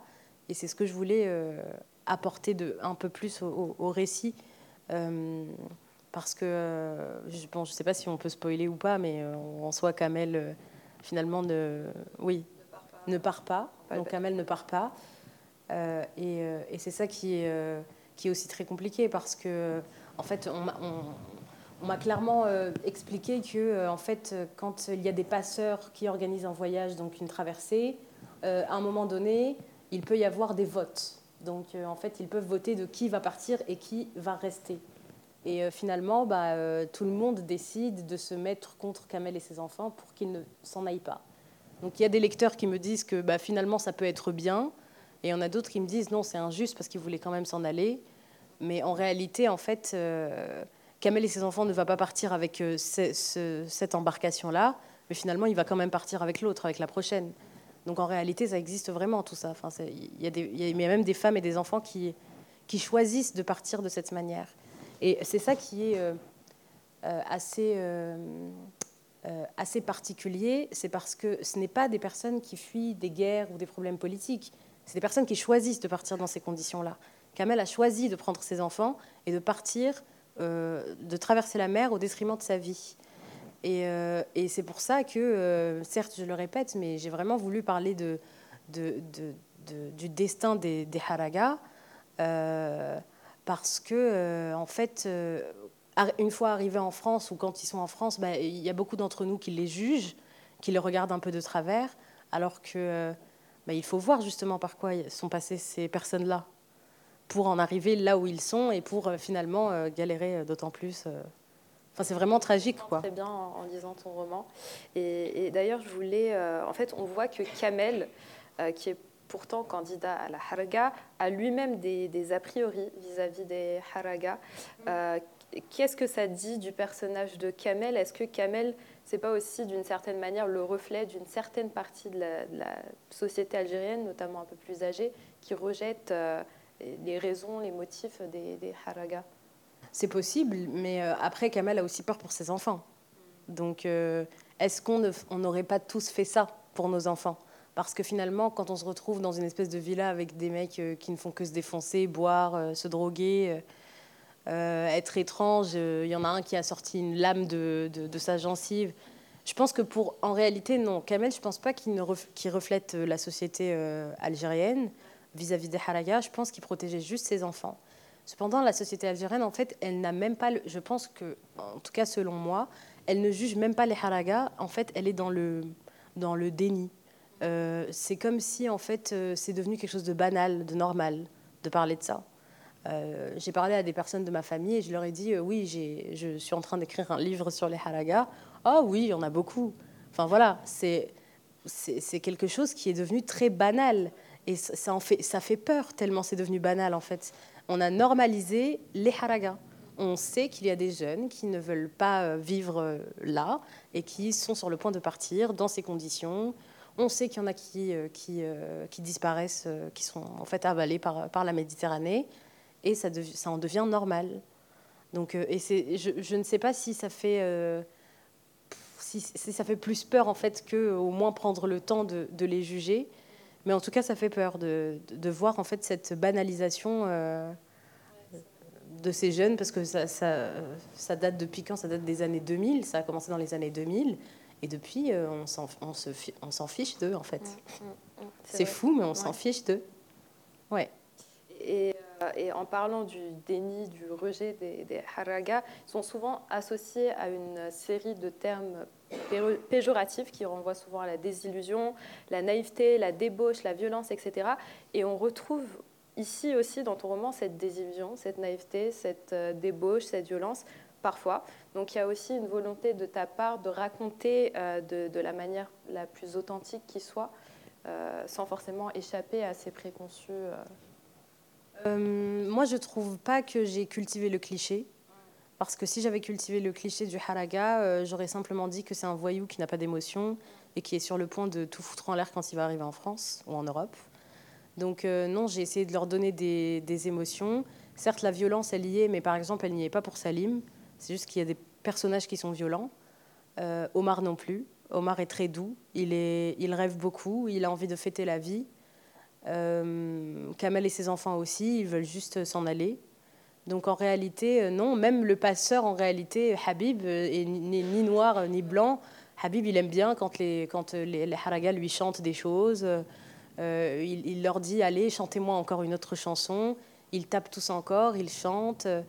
Omar et, Salim se font des blagues entre eux ils rigolent, euh, ils pensent à quand ils vont arriver de l'autre côté de la mer. Enfin, je pense pas que, que j'ai cultivé ce cliché-là. Après, bien évidemment, euh, je sais parfaitement que j'ai écrit ce livre et, en fait avec euh, un, en fait, un but, c'est que Salim, le personnage principal, n'est ni un héros ni un anti-héros en fait. Mais ce n'est pas un héros qui va qui va essayer de voilà que ce n'est pas un mec très bien en fait. Ça peut aussi être un, un con parfois. Et, euh, il est transparent, il est honnête en fait. Ouais, c'est ça. Mm. C'est ça. Mais il a aussi euh, pas mal, beaucoup de, beaucoup de douceur. Il essaie, euh, certes, il, fait pas mal d'erreurs. Par exemple, il n'a pas dit au revoir à sa mère. il a aussi des propos qui peuvent être vus comme homophobes de temps à autre vis-à-vis de Omar. mais voilà, c'est un jeune algérois qui, qui est issu de la classe moyenne, un peu populaire, et euh, qui veut s'en aller. Mais euh, voilà, c'est ni un, ni un héros, ni, euh, ni un mec détestable. Enfin, il peut l'être dans certains par, par moments, mais pas, pas tout le temps, quoi. Et il y a un, un passage qui m'a interpellée, dans lequel Salim se demande donc ce que Kamel pense des autres haragas. Donc Kamel, c'est celui avec ses enfants. Et c'est l'extrait justement où c'est après le vote, où tous les haragas décident de voter que voilà, Kamel et ses enfants ne partiront pas avec eux. Et euh, donc, euh, je vais rapidement vous lire cet extrait. Enfin, c'est l'enchaînement, justement, et je vais te poser cette question. Donc, il dit euh, Kamel pleure comme un homme qui n'a jamais pleuré. Il est dans l'impossibilité de réagir. Son fils dort profondément. Il nous regarde avec désespoir. Qu'est-ce qu'il doit penser de nous? Sans doute qu'on est des mecs incapables, immondes, mauvais, déloyaux, excessifs, insensés, froussards, irraisonnables, tordus, mesquins, hasardeux des salauds d'individualistes, des peureux, des charognards, des vauriens, des ordures, des sales types, des vicieux, des débauchés, des dépravés, des voyous, des corrompus, des bouffons, des psychopathes, des drogués, des enragés, des hystériques, des déséquilibrés, des putains de sous-merde. Et là, c'est en fait presque dix lignes d'adjectifs comme ça, euh, péjoratifs. Qu'est-ce que tu as essayé de faire ici? C'est un choix éditorial. J'ai voulu un peu briser le style et, euh, et aussi euh, plus, mieux, camper la désillusion de Salim vis-à-vis -vis de tout ça, en fait. Euh, qu'en gros, à chaque fois, il y a des espèces de rebondissements qui le saoulent, en fait. Mais c'est surtout, euh, oui, c'est un peu de tout ça, en réalité. C'est mieux camper la, mieux camper la désillusion de Salim et euh, aussi briser un peu le style qui, selon moi, parce que, bon, écrire un livre, c'est aussi essayer de bien l'écrire, du moins tenter. Et en fait, le style commençait à devenir un peu redondant, moi, quand je enfin, quand, j'écrivais pendant l'écriture. Et donc je me suis dit, bon, bah, je vais un peu m'amuser, je vais mettre tout plein d'adjectifs pour euh, justement euh, pousser au maximum cet effet-là de, en fait, bah, Salim, il est, il est juste euh, au bout de sa vie à ce moment-là et il ne comprend pas cette injustice, pourquoi ils font ça à Kamal et ses enfants?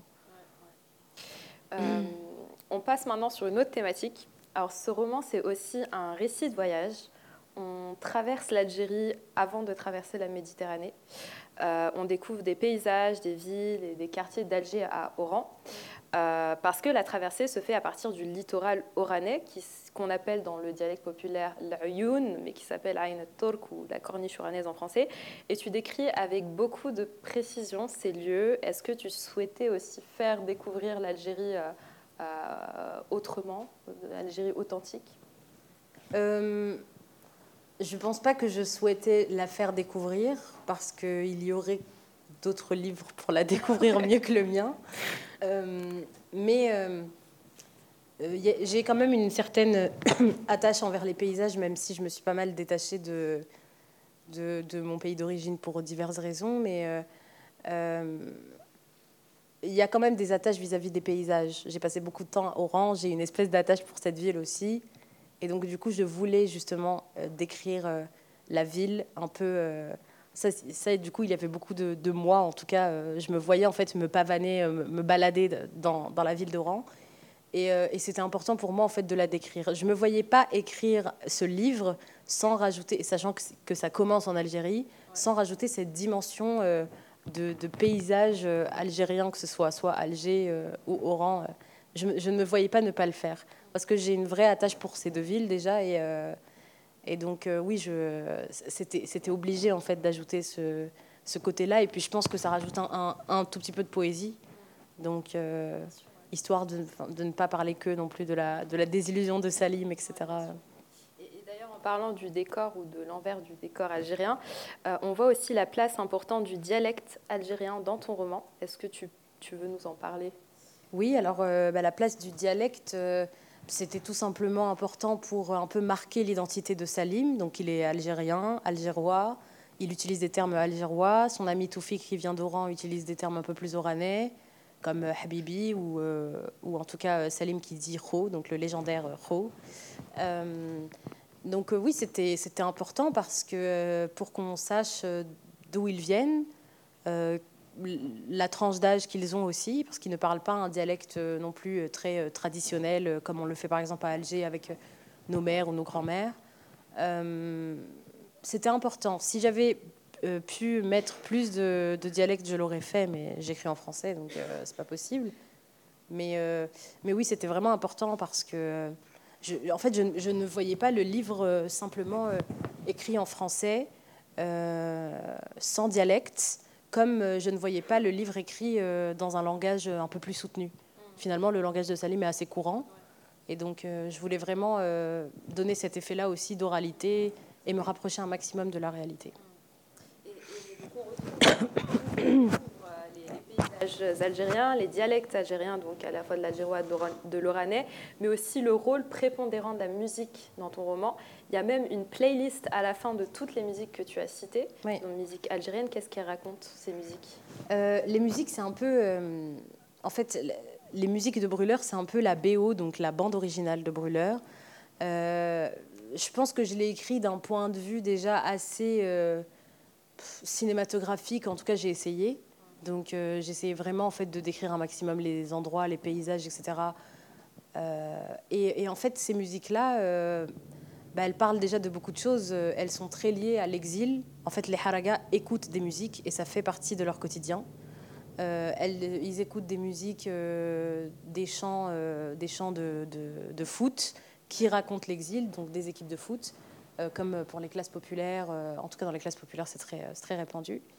Et, du rail aussi, comme euh, Cheb Bilal, et puis du rap algérien, donc euh, comme Flen ou avec Soul King aussi. Et en fait, ça fait tout simplement partie de leur quotidien. Je, donc je, ne voyais pas ne pas euh, parler de, ces musiques-là.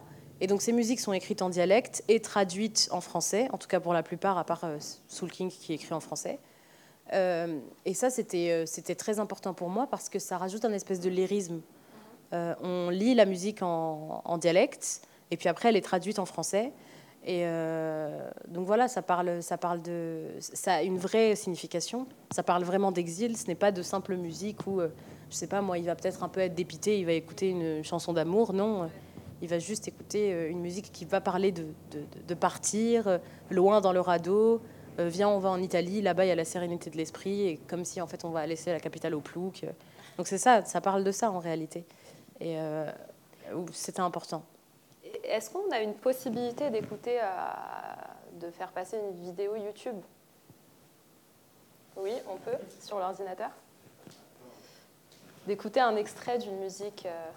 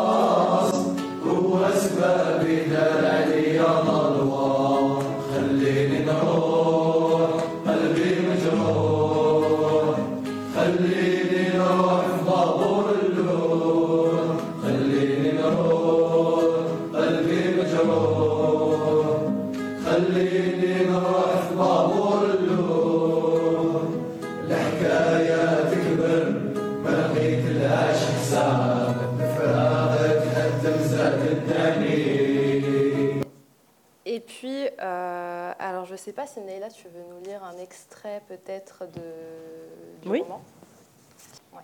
Euh, je n'arrive plus à supporter cette fatigue, le temps s'écoule lentement, tout ce que j'entreprends échoue. Pourtant, l'idée est bonne, cette vie est une impasse. Alors je dis stop, mais je refais la même erreur mille fois. Puis je me drogue, c'est mon problème, c'est ce qui fait la loi. Laisse-moi partir, mon cœur est blessé, laisse-moi partir dans le radeau. Laisse-moi partir, mon cœur est blessé, laisse-moi partir dans le radeau. Et ça, c'est la chanson qu'ils chantent quand ils sont au plein milieu de la mer Méditerranée. C'est une scène, euh, enfin un passage euh, invraisemblable parce qu'on nous décrit le, le radeau en plein milieu de la mer. Ils voient les, ça, c'est au moment de l'aube. Et pour l'instant, tout se passe bien. Et donc, il y a ce moment de, de bonheur, enfin, de, où ils, se- ils- ils- ils chantent tous ensemble. Euh, Je vais peut-être lire ce passage du coup, non? Bah, comme- oui, vas-y. Ouais. Nous voilà à bord. Je plonge ma main dans l'eau, me rafraîchis le visage, puis prends une grande inspiration. Une forte odeur d'essence me monte à la tête. Le moteur démarre. On prend le large. Habib paraît concentré pendant que nous autres restons immobiles. Personne ne bronche, aucune agitation à l'horizon. Chacun prie en secret de son côté. Cette fois, c'est pour de vrai. Sans réfléchir, je récite tous les versets que je connais. Je les confonds, les inverse et les déforme. Tous mes sens se bousculent, et pourtant, je suis loin d'être défoncé. Le bruit du moteur ponctue la traversée. Je commence à m'y faire. On navigue dans un néant de brume et d'obscurité. Ça me terrifie. J'ai l'impression que la nuit ne s'en ira jamais. Cette fois, je voudrais que le soleil apparaisse, au plus vite. Face à l'étrange vertige qui se mêle à ma peur du noir, je décide de me mettre un plaid sur la tête en prétextant que j'ai envie de dormir. J'essaie de faire le vide. J'entends quelques voix qui émergent petit à petit. Elles se confondent avec le ronflement du moteur. Me voilà bercée par cette inattendue combinaison sonore. Je bâille et mes paupières s'alourdissent jusqu'à m'engourdir dans une sorte de sommeil particulier. Je dors à moitié en essayant de rester à l'affût. Les heures passent lentement. Au bout d'un moment, j'ouvre les yeux et retire la couverture de ma tête. Excepté moi, personne n'a dormi. Tous sont subjugués par le spectacle qui s'offre à nous. La côte oranaise est derrière. Ces lumières ne sont plus que des petits points lointains. Au-dessus, des milliers d'étoiles brillent dans un ciel noir dominé par la lune. Grâce à son éclat, on voit plus clair. Je crois que je pourrais regarder là-haut jusqu'à me briser la nuque. J'en profite pour prier encore et envoyer des pensées aux quelques personnes susceptibles de me laisser une petite place dans leur cœur. Mama, Abdou, Lotfi et Youssef.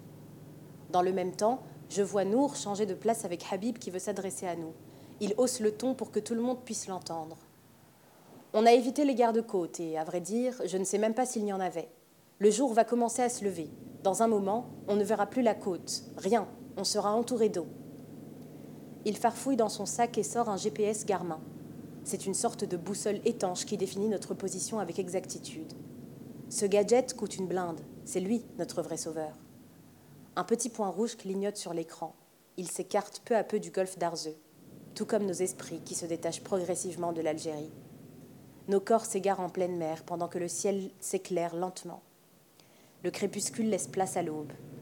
La petite Smala se met à chanter Babour el de Ouled el-Bahja. Je n'arrive plus à supporter cette fatigue, le temps s'écoule lentement, tout ce que j'entreprends échoue. Pourtant, l'idée est bonne. Cette vie est une impasse, alors je dis stop. Mais je refais la même erreur mille fois. Puis je me drogue, c'est mon problème, c'est ce qui fait la loi. Seul, c'est ce que nous sommes au milieu de cette mer sereine et imperturbable. Au moment du refrain, nos mains applaudissent au rythme des paroles, nos regards admirent le panorama et nos voix s'amplifient. Laisse-moi partir, mon cœur est blessé, laisse-moi partir dans le radeau, laisse-moi partir, mon cœur est blessé, laisse-moi partir dans le radeau. Voilà. Merci Leïla. Et, on va t'applaudir parce que. Et puis, alors je vois qu'il nous reste une petite dizaine de minutes euh, pour les questions, donc euh, en ligne ou bien dans la salle. Je ne sais pas si on a en ligne. Non, Valentin, pas de questions. Ok. Est-ce que vous avez des questions dans la salle? Oui. Enfin, c'est difficile pour eux de venir en sachant qu'ils laissent leur famille. Et bien en France, pour certains, ils connaissent personne, ils n'ont pas de travail, c'est une nouvelle vie. Et euh, est-ce que c'est pas un mal? Et au final, certains d'entre eux se diraient pas plutôt que euh, ça, serait, ça, aurait été mieux de rester euh, dans leur pays En fait, euh, il y en a qui n'ont pas de famille, effectivement, mais il y a toujours des communautés. Donc moi, par exemple, à la fin de, de, Brûleur, il y a des remerciements que j'ai écrits. Et dans l'un des remerciements, je remercie Yacine, que à qui j'ai parlé quand, pendant qu'il était dans un centre de rétention à Porto. Et lui, j'avais beaucoup discuté avec lui, ce Yacine-là, et il me dit... Euh, en fait, quand je suis sortie du centre de rétention, j'ai directement, je suis directement, j'ai quitté le, Portugal pour partir en Espagne. Et là-bas, je ne connaissais personne. Il connaissait personne en Espagne et il a rencontré une communauté de Marocains et d'Algériens qui l'ont aidé. Mais vraiment comme ça, en fait, ils se baladaient et comme s'ils se reconnaissaient entre eux, en fait. Il a dû les entendre parler en arabe et euh, il est parti leur parler. Ils se sont directement aidés. Donc euh, c'est. En fait, ils sont très solidaires entre eux. Moi, c'est ce que j'ai remarqué. Et, et finalement, même s'ils n'ont pas forcément de famille, ils trouveront toujours des personnes qui vont les aider. Euh, comme par exemple à Paris, euh, il y a beaucoup euh, de, de, par exemple, des bars où ils embauchent des plongeurs et finalement, en fait, ils peuvent très bien les aider s'ils voient qu'ils sont quand même de confiance. Donc ça, ça ne les, ça ne les stoppe pas, en fait. Voilà. J'espère que j'ai répondu à ta question. Moi, j'aurais une petite question, justement, pour aller plus loin sur, par rapport à ces points que vous avez évoqués avec cette réponse. Et c'est justement quelles sont les relations des, des arrières, mais en général des migrants, euh, on, peut, on pourrait dire, au moment de la traversée et après. Euh, donc, il y a des. Justement, là, vous avez mis l'accent sur la solidarité. Est-ce que ça, justement, c'est dans la traversée, il y a aussi des formes de de solidarité poussée, aussi c'est un peu plus compétitif, parfois il y a des jeux de pouvoir, ou aussi qu'ils ont les relations, une fois qu'ils sont arrivés, ils se maintiennent, des, c'est nous des relations entre différents personnes, ou ils se perdent un peu dans la nature. Pendant la traversée? Et après Et après? Euh, bah, pendant la traversée, ça dépend en fait. Euh, S'il y en a qui décident de partir euh, en groupe avec des personnes qu'ils connaissent potentiellement, avec des personnes de leur quartier par exemple, ou des personnes qu'ils ont connues, il n'y aura pas forcément, enfin il y aura toujours de la solidarité. Mais le souci est que, par exemple, comme dans le cas de Salim, le personnage de Brûleur, euh, lui, il a décidé de partir seul finalement, et donc il rencontre de nouvelles personnes, et c'est là où, oui, il peut y avoir, euh, il peut y avoir euh, certains problèmes, comme lui l'a eu avec deux personnages qui sont Zach et Nour, qui sont en fait des repris de justice et qui étaient là pour un peu foutre la merde. Et en fait, cette histoire de repris de justice, elle existe vraiment, parce que du coup, bah, Brûleur s'est inspiré d'histoires réelles. Et en fait, on me l'a raconté. Euh, donc c'est mes amis qui sont venus en 2020 qui me l'ont raconté et qui m'ont dit la traversée a été horrible parce que justement il y avait ces deux mecs qui voulaient un peu euh, euh, nous balancer dans la mer, essayer de, faire des problèmes pendant qu'on était enfermés et que en fait c'était il n'y avait que ces deux-là en fait qui voulaient réussir la traversée, ils n'avaient pas de pitié pour les autres finalement. Il y a des rapports de domination qui s'établissent donc, oui, il y, a carrément, il y a carrément des rapports de domination qui se sont établis. Et d'ailleurs, l'un d'entre eux, justement, m'avait raconté, il m'a dit, euh, moi, quand je suis montée dans le, dans le bateau, et eh ben, je me suis rendu compte, en fait, que notre amitié, elle était dissimulée, et j'ai bien fait de prendre le canif mmh. avec moi. Mmh, D'où le canif, justement, avec, euh, avec Omar. Donc, euh, en fait, parce que c'était tout simplement réel. Ça, c'est un, un, fait réel, c'est lui qui me l'a raconté. Il m'a dit qu'il a pris un canif avec lui parce qu'il avait peur mmh. De se retrouver en plein milieu de la mer, en fait, avec avec euh, ces gens qu'il ne connaît pas. Et après, Et après À l'arrivée euh, non, à l'arrivée, en réalité, à l'arrivée, il y a toujours euh, entre ceux qui ont traversé ensemble ou oui. en général. si c'est entre ceux qui ont traversé ensemble, généralement à l'arrivée, en fait, ils se quittent et ils veulent plus jamais se revoir. Donc, à part s'ils se revoient dans un centre de rétention peut-être ou par pur hasard, mais généralement ils veulent plus se revoir. Donc non, je pense qu'en général, il y a beaucoup de solidarité quand même. Euh, parce que euh, le groupe que j'avais rencontré à la place de la République, euh, c'était un groupe finalement qui ne se connaissait pas d'avant et qui s'est formé avec le temps euh, parce qu'ils savaient qu'ils ont vécu les mêmes choses.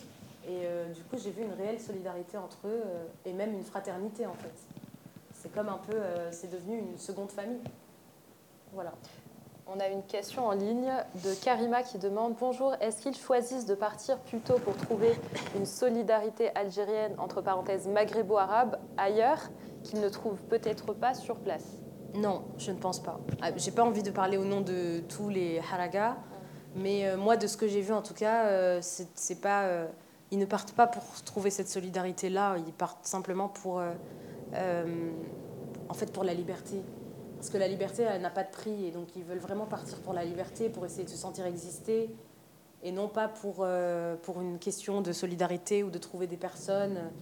Ils veulent juste vivre, essayer de, de- de profiter de leur vie et aussi euh, enfin, vivre dans un monde meilleur et réaliser des projets qu'ils n'ont pas pu réaliser quand ils étaient euh, dans leur pays natal.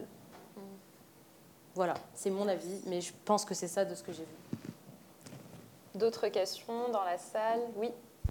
Est-ce que le, personnage ou les personnages que vous avez mis en scène dissimulent leur nationalité d'origine algérienne systématiquement, ou bien est-ce qu'ils essayent de, tricher avec le- les règlements euh, euh, en vigueur dans l'immigration qui veulent que, après être passés dans le centre de rétention, ils risquent fort d'être expulsés?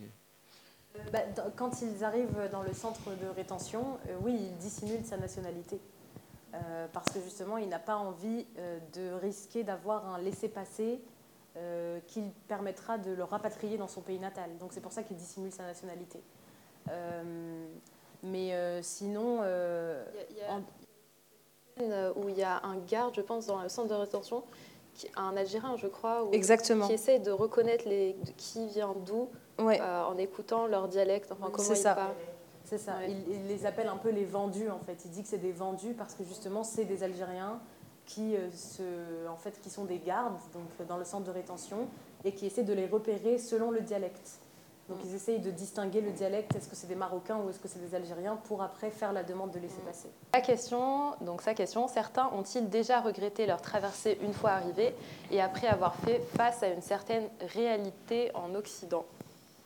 Euh, alors il y a l'un d'entre eux qui m'a assez marqué euh, parce que euh, donc je- je- il y est dans les dans les remerciements à la fin et en fait il m'avait dit quand quand j'avais écrit je j'ai pas parlé de ça dans les remerciements hein. Ah d'accord. Ouais.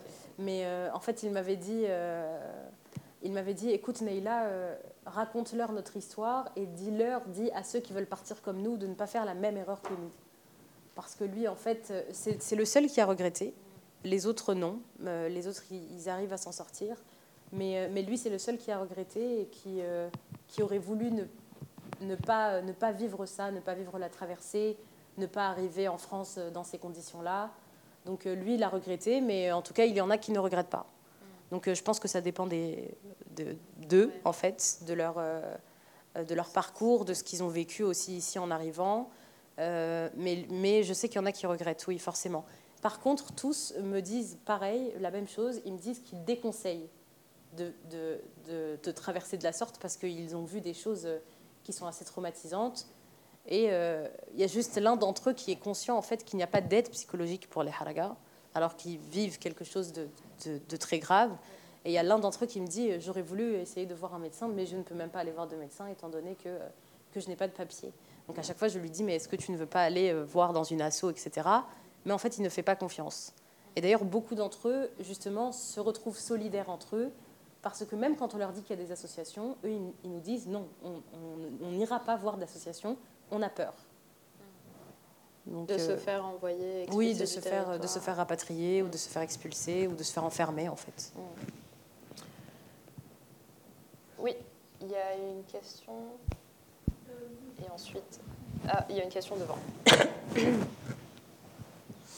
Ici, euh, la dame, euh, vous, avez une question. Ce- je enfin, ne sais pas si vous avez croisé ce cas, ceux qui se font expulser. Donc la famille ou le village a payé pour eux. Est-ce qu'ils sont reniés ensuite? Ils ont des problèmes quand s'ils se font? Ce cas. pas ce cas. Non, généralement, non. Moi, les seuls cas que j'ai rencontrés, en fait, soit ils viennent de- d'Alger, soit ils viennent d'Oran. Donc, euh, déjà, c'est des grandes villes. Et généralement, ils se sont tous un peu débrouillés seuls pour, pour partir, sauf l'un d'entre eux qui a dû. Enfin, c'est son père qui lui a proposé de payer pour lui, parce qu'il a vu qu'il était vraiment dans une désillusion et une débauche totale. mais je n'ai pas connu de cas d'expulsion. Euh, parce que en fait, euh, l'Algérie ne délivre pas beaucoup de, de rapatriements, enfin de laisser passer pour les rapatriements. Et d'ailleurs, même, euh, même Salim en parle dans le livre, et il dit en fait l'Algérie s'en fout de sa jeunesse. Qu'elle soit restée ou partie, l'Algérie s'en fout de sa jeunesse. Et il savait pertinemment qu'en fait, il n'allait pas avoir. en fait, il avait compris en, en, passant quelque temps dans le centre de rétention, il avait compris que l'Algérie n'allait pas délivrer de laisser passer pour qu'il soit rapatrié. Donc il savait parfaitement qu'il n'allait pas rentrer en fait. Dans les de cette question, excuse-moi, euh, en fait, l'attitude en général, c'est aussi un peu des, euh, envers les phénomènes migratoires, des autorités sur place, ça, ça leur arrange, ça, constitue en fait une soupape pour les tensions internes. Euh, quelle est l'attitude plus large sur la question migratoire? Où en Algérie? Ouais.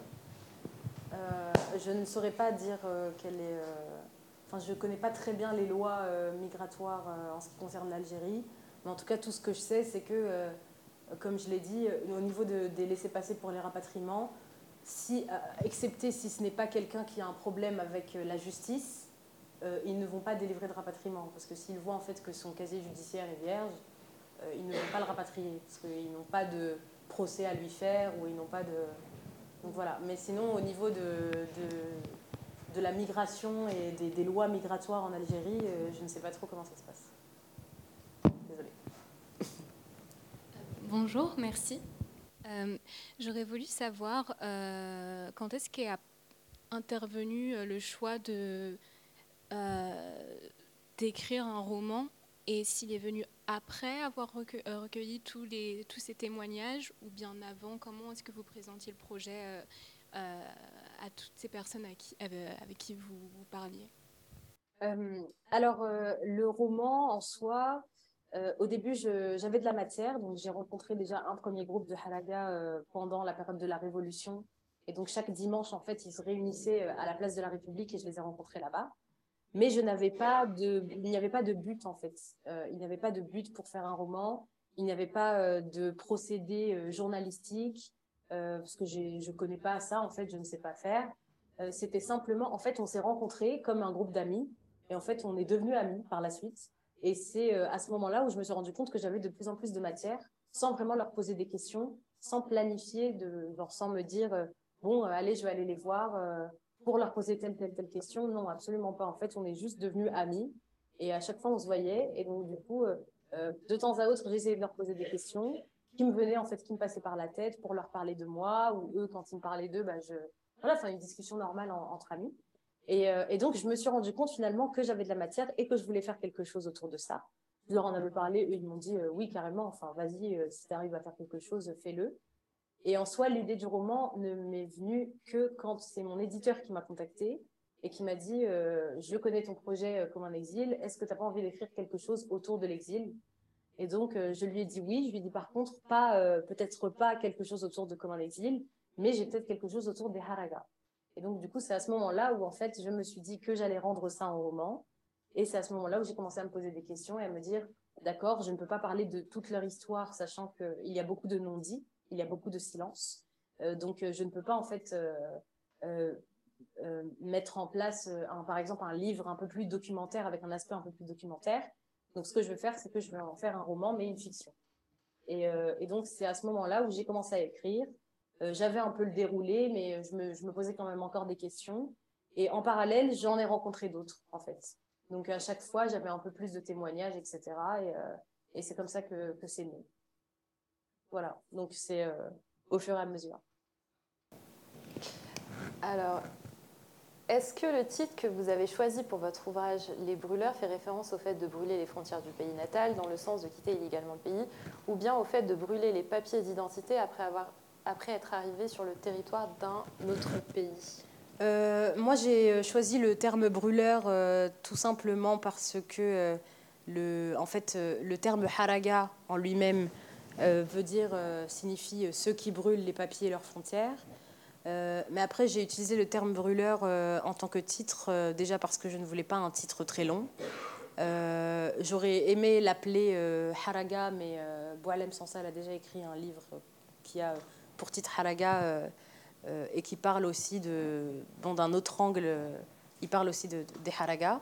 Donc je voulais absolument, oui, mettre en, enfin, avoir un, un, un titre assez, assez court. et j'ai beaucoup aimé aussi en fait l'espèce de, paradoxe qu'il y a entre le terme brûler alors qu'on utilise, enfin, on traverse la mer, la mer, donc c'est de l'eau. Et donc, en fait, même dans la couverture, je sais pas, j'ai trouvé qu'il y avait un, paradoxe assez, euh, marrant euh, dans, le choix du, livre, enfin du titre.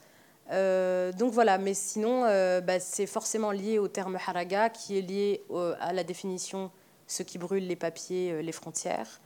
Donc euh, voilà, ça a été un peu logique d'utiliser le terme brûleur. J'espère que j'ai répondu à la question. Je me suis un peu étalée. Non, pas du tout, merci. Alors, est-ce que. Euh, bah, il est 14h03, donc euh, peut-être une dernière question. Sinon, sinon on passe à. Bah, on a. Oui Une question Oui, oui. d'accord. est-ce que. Merci beaucoup pour euh, votre euh, entretien. Est-ce que par rapport au Haraga, il y a d'autres euh, personnes qui viennent peut-être des autres pays ou des autres endroits comme l'Afrique subsaharienne par exemple, comme les migrants font en Libye en ce moment, qui rejoignent les Haragas sur les radeaux et brûlent aussi les frontières, si, vous, si vous savez? Il y en a euh, qui viennent, euh, si je ne dis pas de bêtises, du Mali et qui rejoignent, euh, parce que du coup l'un d'entre eux m'avait raconté ça et m'avait dit justement qu'il y avait des Algériens, mais qu'il y avait aussi des Maliens qui les avaient rejoints pour partir avec eux. Mhm. Donc il doit y en avoir. Oui, est-ce qu'on peut qualifier ces Maliens ou ces personnes qui viennent des autres pays comme Haraga aussi? Ça, je ne saurais pas te dire parce que, le en fait, les Haraga, on sait que c'est un choix de partir dans ces conditions-là. Alors que peut-être que les Maliens, c'est plus pour des problèmes politiques qu'ils s'en vont mm. et qu'ils sont obligés, ils sont contraints de partir. Mm. Alors que finalement, les Haragas ne sont pas contraints de partir. ils choisissent de partir comme ceux qui sont contraints. Alors, alors, en fait, on a donc des exemplaires du roman si vous voulez euh, vous procurer un exemplaire. Et euh, Neila est là pour euh, dédicacer vos romans, donc en exclusivité. Merci beaucoup, Neila, et je vous propose qu'on qu Merci, vous applaudissez aussi.